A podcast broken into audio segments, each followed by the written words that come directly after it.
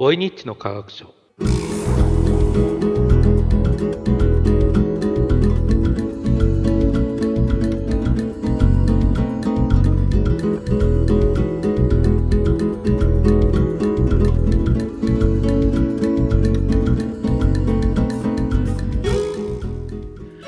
皆さんおはようございます。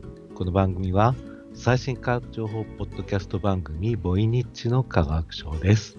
お届けしますのは科学をわかりやすく書いたり話したりする人中西孝之と BJ です。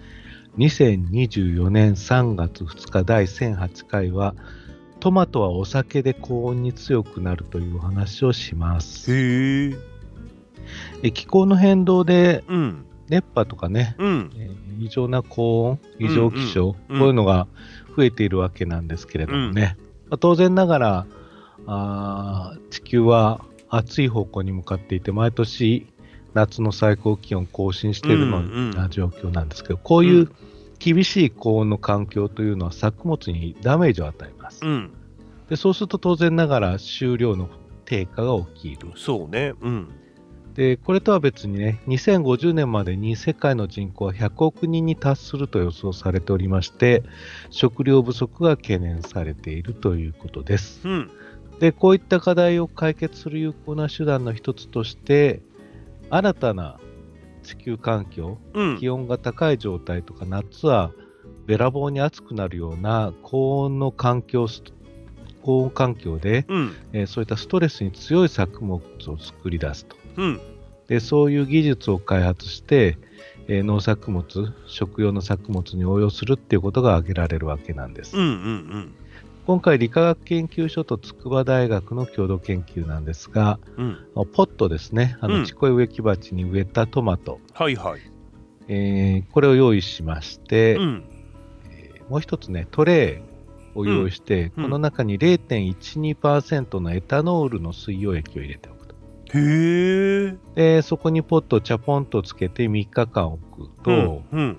土の中にエタノールの水溶液が吸収されて、うん。植物にエタノールを吸収させることになります。うん。うん。そうするとね、うん。50度の環境に4時間置いた場合の生存率が上昇することを発見したと。いうこと。で、なんでその植物にエタノールを吸収させると、うん。高温ストレス耐性が強化されるかという、そのメカニズムを明らかにしようということで、うん。うん。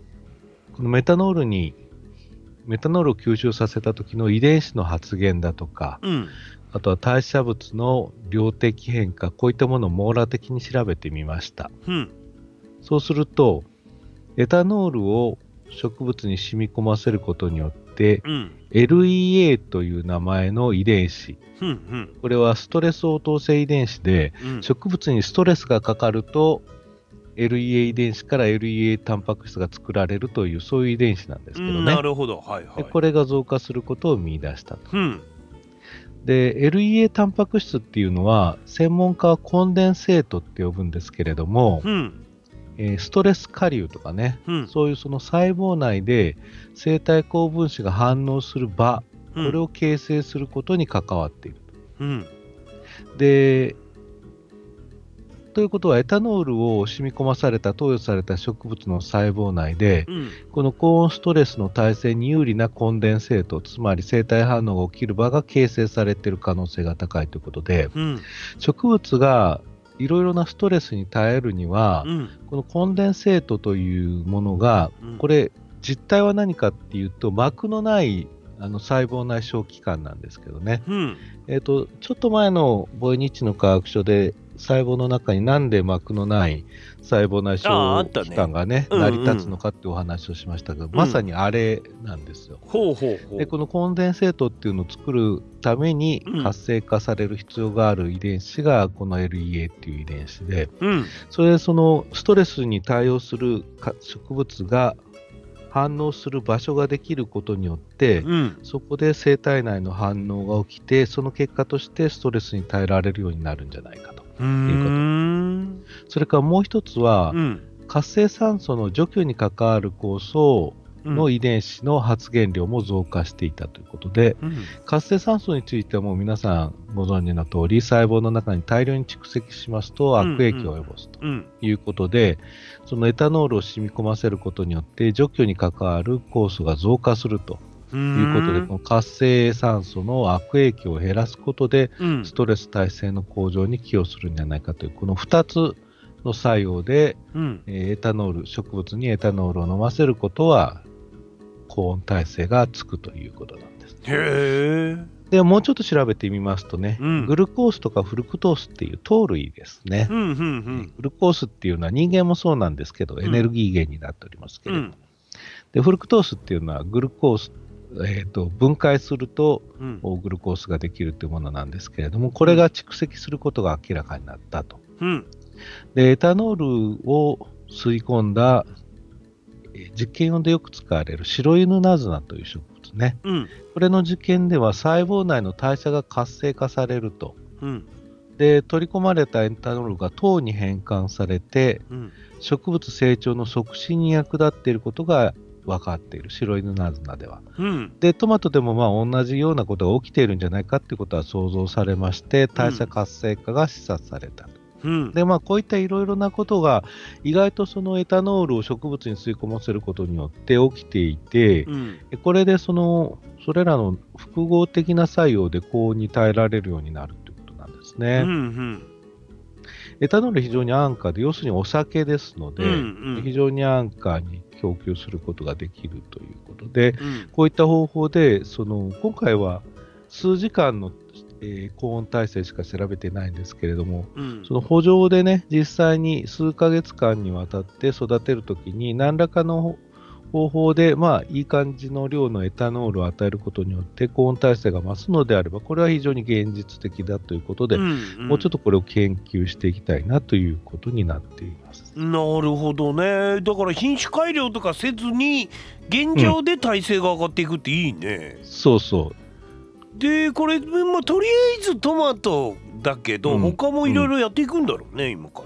うん、もちろんそうですね。やっぱり、今、稲なんかも高温で、ね、そうだよね。いうん。い問題になってこちらの方は品種改良で高温に耐えるうん品種がどんどんどんどんできてはいるんですけど、多分ね、うん。まあ、想像なんですけど、地球の気温の上昇はね、品種改良では追いつかないと思うんですうん。だから、うん。まあ、遺伝子、一つの方法として遺伝子組み換え、うんうん。でもう一つの方法として、こういうその、まあ肥料的に何かを加えてやるうんうんっていう手法、で、その何かっていうのは何がいいのかっていうのを探すっていう、この2つがやっぱりこれから取り組んでいかないといけないね、えーうん方法かなというふうに思うわけです。そうだねうん。そういう意味では本当にあの特に面倒なこともなさそうだからさうん。ものすごいこれ導入しやすいだろうなって感じはするよね。そう。あの、遺伝子作物もね、ん。全く遺伝子、遺伝子改変の危険性っていうのはないわけなんですが、うん。やはり一部の方はそれを気にする人がいるんですけれどね、エタノール、まあ、う薄めたお酒ですよみたいな表現するのが適切かどうかちょっとよくわからないですけど、うん。まあ、そういったものだと、えー心理的な抵抗も少ないんじゃないかというふうな気がしますしでね。そうだね、うん。でそのグルコースがとか言ってるからこう糖度みたいなものも上がっていくのかなとか思って。うん、これ、あくまでも白犬ナズナの実験なので、うんうんうんそのトマトではどうかっていうのはわからないんですけれども、うんえー糖度は上がる可能性がありますね。だよね。そうやって考えると本当うまくいけば果物とかそういうところにうまくマッチするかもしれないしって考えると、ねあこうねこういうものをもうちょい発見できとくといいねなんか。うん、いろいろね、うん思いますいね。やなかなかあの今後が期待できるあれでしたね、発表でしたね。サ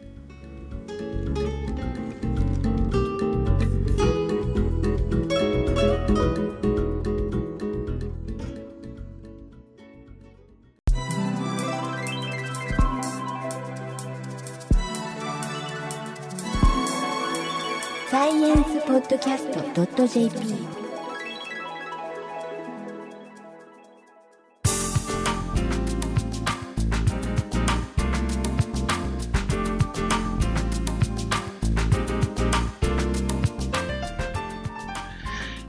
ワクチンは効くんだっていうことね。うん。これまあ、当たり前なんですけど、うんうんただ、一部で当たり前じゃなくて、そのネットだとかねう、ん。あるいは出版の世界では、うん。依然としてワクチンは効かないとか、うん。ワクチンは有害であるとか、うん。いわゆる反枠ですね、はいはいはいはい。はびこってるわけなんですよ。うん。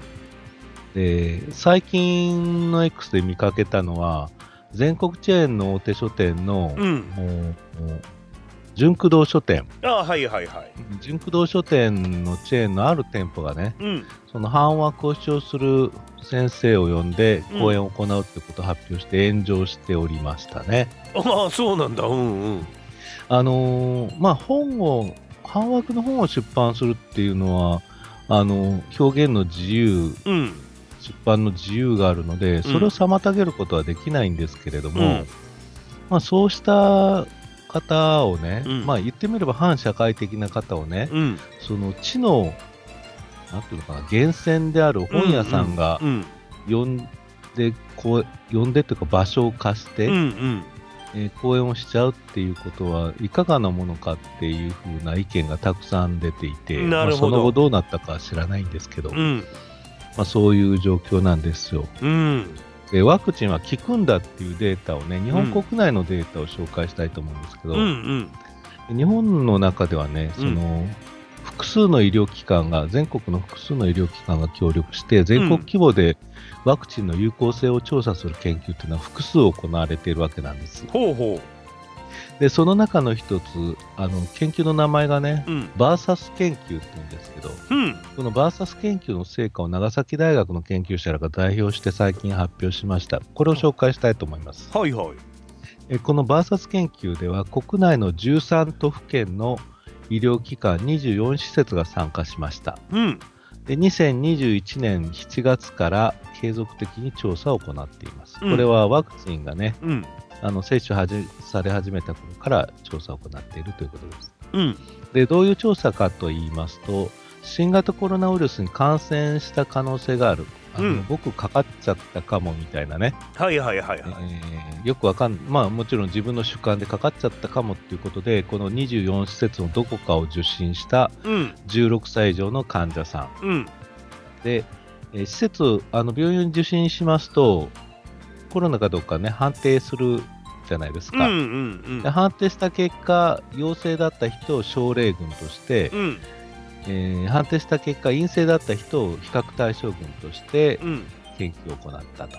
うんで、ワクチンの効果を推定したということなんです。うんで、まず結論としまして、その結果、やはりね、ワクチンは非常に有効であることが示されたということです。うんまあ、日本人においても、日本人において実際にその患者さんベースで、えー調査を行ってうん有効性が確認されたっていうことね。うんうんえっと具体的にはね、うんうんまずデルタ株の流行期、非常に初期のことですよね。うん2回ワクチンを接種することで、えー発症予防に対して高い有効性が認められたと。うんそれから次、オミクロン株 BA.1、BA.2 の流行期ね。うんこの時はね、2回接種による有効性は十分ではなかったそうなんです。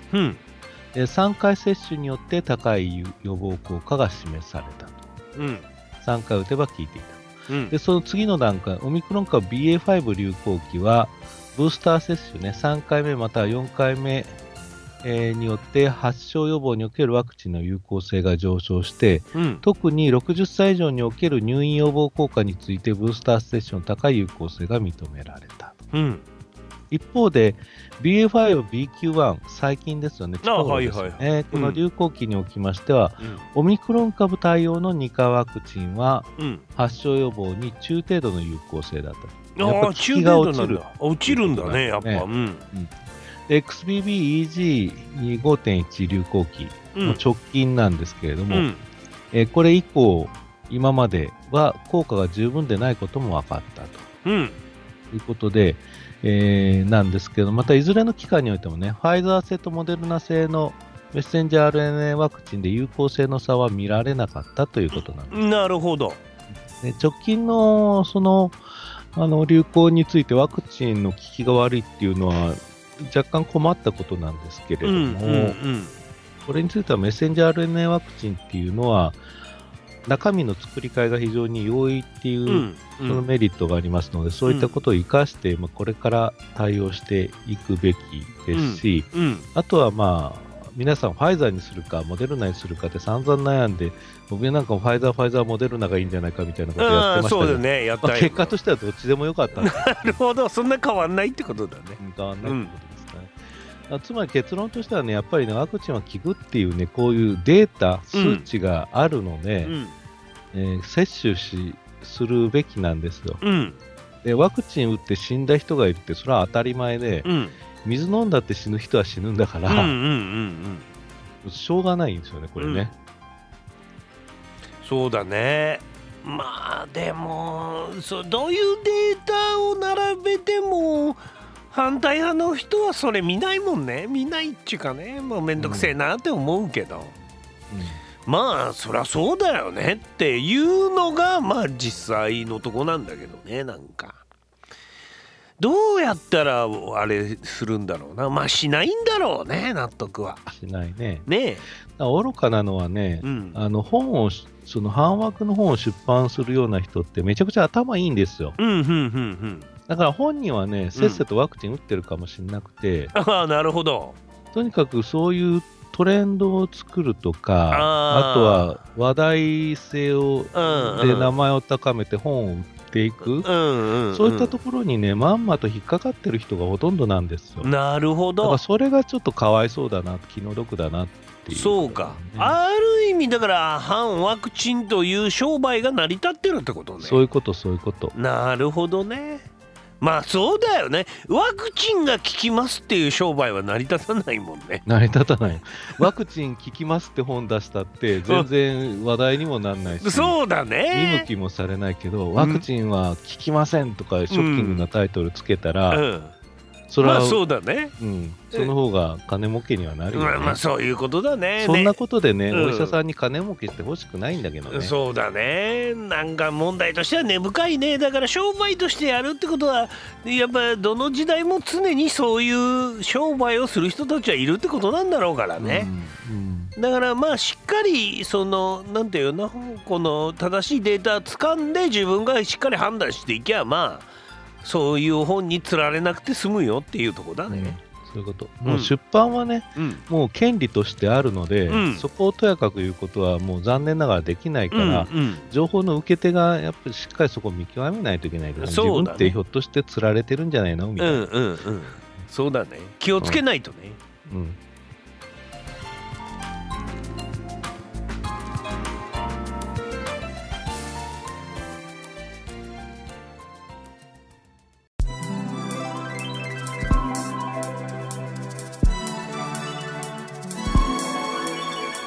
エンスポッドキャスト .jp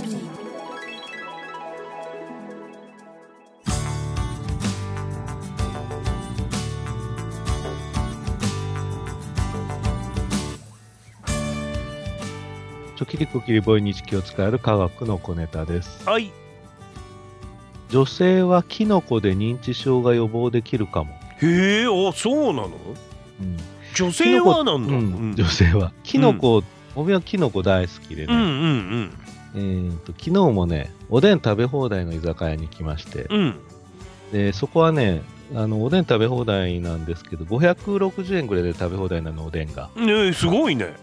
ただね、うん。あのワンドリンクと、うん。あのおでん以外のフードを一つ頼まないといけなくて、なるほど。でそれでなんか、キノコの何らかの料理があったのを聞いたことのない。うん。で、それ、しいたけをね、うんひっくり返してうん、しいたけの傘が開いてるのをひっくり返すと、うん。あのー傘ってこうおわお皿みたいな。ああなるね。はいはいだからその傘の中になんか、ねっとりしたとろみのついた、うん。なんか醤油ベースの何らかのものを入れて、うん。あのー火を通してあるっていう料理だったんですけど。これがねとてつもなく美味しくて。あそうなんだ。へえ。キノコって出し取るでしょ。そう出汁が出るからね。それがねぎゅっとその粘性の何らかのものの中にね、こう封じ込められてる感じがして、ね、感動してこんな美味しいものあるのかってね一皿頼むとしいたけ3個出てくるんですけど、うんうん。3, 三皿頼んじゃいましたうんすごい椎茸ね9個も食べちゃった。すごいねまあそれはいいんですけどうん。しいたけっていうのはね食物繊維ですとかうん。あとは抗酸化物質ね、うん。えーこういったものを豊富に含むということは健康にいいんです。うん。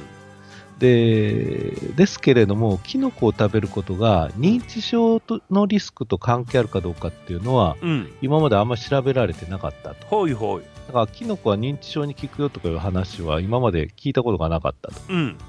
でそこで筑波大学の研究者はですねうん日本人4000人弱を対象としまして、うんキノコの摂取と認知機能障害リスクの関係を16年間にわたって調査しました。おおすごいね16年もそうするとね、うん女性においてキノコの摂取が認知機能障害リスクの低下を下げる可能性があることは明らかでした。うーんで、この4000人弱の人が16年間の間に670人が認知症を発症したと。うんで、認知症を発症した人と発症しなかった人っていうのを調べてみますと、うん。えー女性でね、えーキノコを摂取していなかった人と、要するにキノコ嫌いの人ね、うん。えーこの人と比較して、キノコの摂取量が1日に、うん0.1からということだから、ちょっとでも摂取すればいいんだね、グラム。うん0.1グラムから14.9グラムの人たちは、うんリスクは0.81倍になると。うんで、1日に15グラム以上摂取する人は、リスクが0.56倍になるということで、うん半分近くまで下がるということ。へえあそうなの？で男性では、キノコの摂取と認知症リスクの関係は認められなかったということです。なんなんだろうねそれはねへまあ、なんでキノコは認知症のリスクを下げるかと、なんで男性に効かないかっていうのは、理由は不明。うんうんちなみに、しいたけの傘の重さは1個 10g だそうです。あそうなんだえー、しいたけの傘は毎日1個食べれば、うん女性の方は認知症リスクを2割ほど下げられる。へえ毎日しいたけの傘2個食べたら、うん認知症リスクは半分に下げられる。すごいよね半分はすごいねうんまあ、毎日しいたけの傘2個っていうのは結構、普通の食生活をしてるとそんなに食べないですよね。うんうんうんなので、まあ、頑張って意識的にせっせと食べてください。そうねできるだけ食べた方が良さそうだね女性のこと。でもやっぱ原因が分かってくるとサプリとか作れるんだろうけどね。多分、帯病の想像なんですけどね、うん。これ、やっぱ抗酸化作用があるので、は脳の中のあ。の酸化物質っていうのを除去してくれあ、るんじゃなるないかな。ほどうん、そういう作用がうんでもそれだったら男性にも聞いてもらいたいな。そうね。なんで男は何なんだろうねそれ。まあだから、まあ、実験データのブレかもしれないですしね。ああそうね。えー今回あの、認知症になってる人670人なんですけど、うん。このその母数をね、うん。例えば10倍にして、うんうんうん4万人を調査して、認知症になった人が6700人とか、そういう実験をやると、うん。意外とあの男女半々に近づいてくるかもしれないですね。ああそうか。このぐらいの数だとも聞いてきましたみたいな、うんうんうん。やっぱり母数の問題もあるかもしれないので、なるほど。今後の検討にあの期待ですけども、少なくともまあ健康に悪くはないので、そうだね。うん、あのキノコ一生懸命ね、かじってください。美味しいしねうん、そうそう。冬はさ鍋に入れたりするんだけどあんまりあったかくなるとパタッと食わなくなるんだよな。そうね、夏はキノコあんまり食べないから食べないよね。まあ、あの焼き鳥屋に行ったら、お病焼き鳥ばっかり食べてると飽きるタイプなんで、ななるほど。あの結構焼き鳥半分、うん野菜系半分みたいなんで、ききのこ焼いたの好きなんですけどね。うんなるほどね。うん。そうか、い。い、やあのぜひ積極的に取りましょはい、うはい最後の話題。はい。メタン測定衛星ということでね。うん。これね、Google とかが中心になって、うん。2024年3月ね、うん。今年のあ今月ですね、うん。え打ち上げ予定のメタン測定衛星、うん。人工衛星なんですけど、いろんな波長の分光器をあ波長の光をね、うん。えー計測することができる分光計を搭載した人工衛星いろいろな波長で地球を見てみましょうということなんです。うんうんで、Google の人工知能を使ってメタンの検出放出を検出しますと。うんで、放出量を測定して定量化しますと。うん地図を作ります。うんで、排出量を削減するということで、なんでメタンかっていうことなんですけど、うんうんあの温室効果ガス、ね、うん。二酸化炭素とかね、うん。いろいろありますけど、で地球温暖化の3分の1はメタンのせいだということで、うん。えーその放出を特定してうん。対策を取れば、温室効果ガス3分の1は削減できるかな。もるほど。ね、うん。で、メタンを調べましょう。うんうんうんで、メタンどっから出てくるかっていうと、うんうん。まあ、あの、一番多い発生源は家畜だっていう。ああう牛のゲップだとかいうやつか。ただ家畜はね、うん。これね、減らすことが難しいそうだね。ゲップするなって言ってもうんうん。言えないですよね。うんうん。なので、まずは油田とかね、うんガス田とか、あとはそれに関係するプラント、はいはいはいはこういったその人間が人為的につ作り出したもの、いうん。もともとの自然環境になかったものから放出されるうん。メタン、これを調べようと。うん。でこういうメタンのことをメタンプルームって呼ぶんですけれども、うん。この Google の衛星は、うん。これまでにない解像度でメタンの放出を可視化することができる予定。うんうんうんえー Google はアメリカの会社ですけれども、うん。アメリカではね、うん。メタンの放出規制が強化されているんだそうえで、ー、そうなんだ。へえ。でそれの放出源、メタンの放出源を特定することの必要性が求められている、規制をするためにね。うんでメタン測定衛星は Google の画像検出アルゴリズムを使用して、うん。採掘施設だとか、うん。えー貯蔵タンクだとかう、ん。最もメタンが漏れ出す、うん。大気中に放出されやすい石油とかガス業界のインフラに関するうん調査を行って、そのマップを作ろうと。うんうんねで最終的にはあの作成されたデータを使って、メタン放出量の多い企業などに賦課金を課すことが目的とされているということですうね。んなるほどね衛星からのデータが最初に届くのは今年の2024年の夏頃と。ええどんな感じになるんだろうねこういうのをやっぱりあのビジュアル化できるのはいいよね。うん。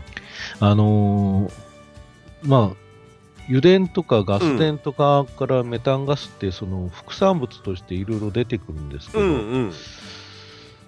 まあ、副産物って基本的に燃やすんですけれどね、うんそうは言ってもやっぱり漏れ出ちゃう部分っていうのがあるにはある、それはまあ知られているんですけれども、うん。このガス田とか、うん。それから油田とかっていうのは、うん。あまりその場所をオープンにしてないものがたくさんあるらしいんですよ。ああなるほど。う、うん。んなんか工場の私有地の中だとかね、うんうんうん。そういうとこで採掘してると、うん。その場所そのものが今まで特定するのが難しかったところが、うんうん。今回の衛星で、うん。えー簡単に言うと、メタンが出てるところは地図上で赤く色がついたりするわけで、そういうことだよね。うでんここの土地はどこの会社の土地だっていうことが見えるようになってくる。うん。みたいなんですけどうん。ね。いやいい。うん。まあどういう使われ方するかっていうのも重要だけどでもやっぱりこれ見えないものをビジュアル化してこうあこんな感じなのねをみんなが認識するっていうのは大きいと思うね。だから、うん二酸化炭素もやってくれるといいのにね。ああ、そうね。ねえ。そうするとこうもうより具体的に分かっていくじゃんなんか。うん。それがとても重要だっていう気がするねやっぱ。うん。ね。なるほど。い。や楽しみですね。一発目の映像公開してくれるといいね。見たいね。そうね。ねえ。どんな感じなんだろうかっていうのはちょっと見てみたいですなはい。はいということです。はいそれでは、えーボイニッチのバックナンバーがオーディオブック JP で販売中でございます聞いてない回で興味のある回はぜひそちらをご購入くださいではまた来週も聞いてくださいね。さよなら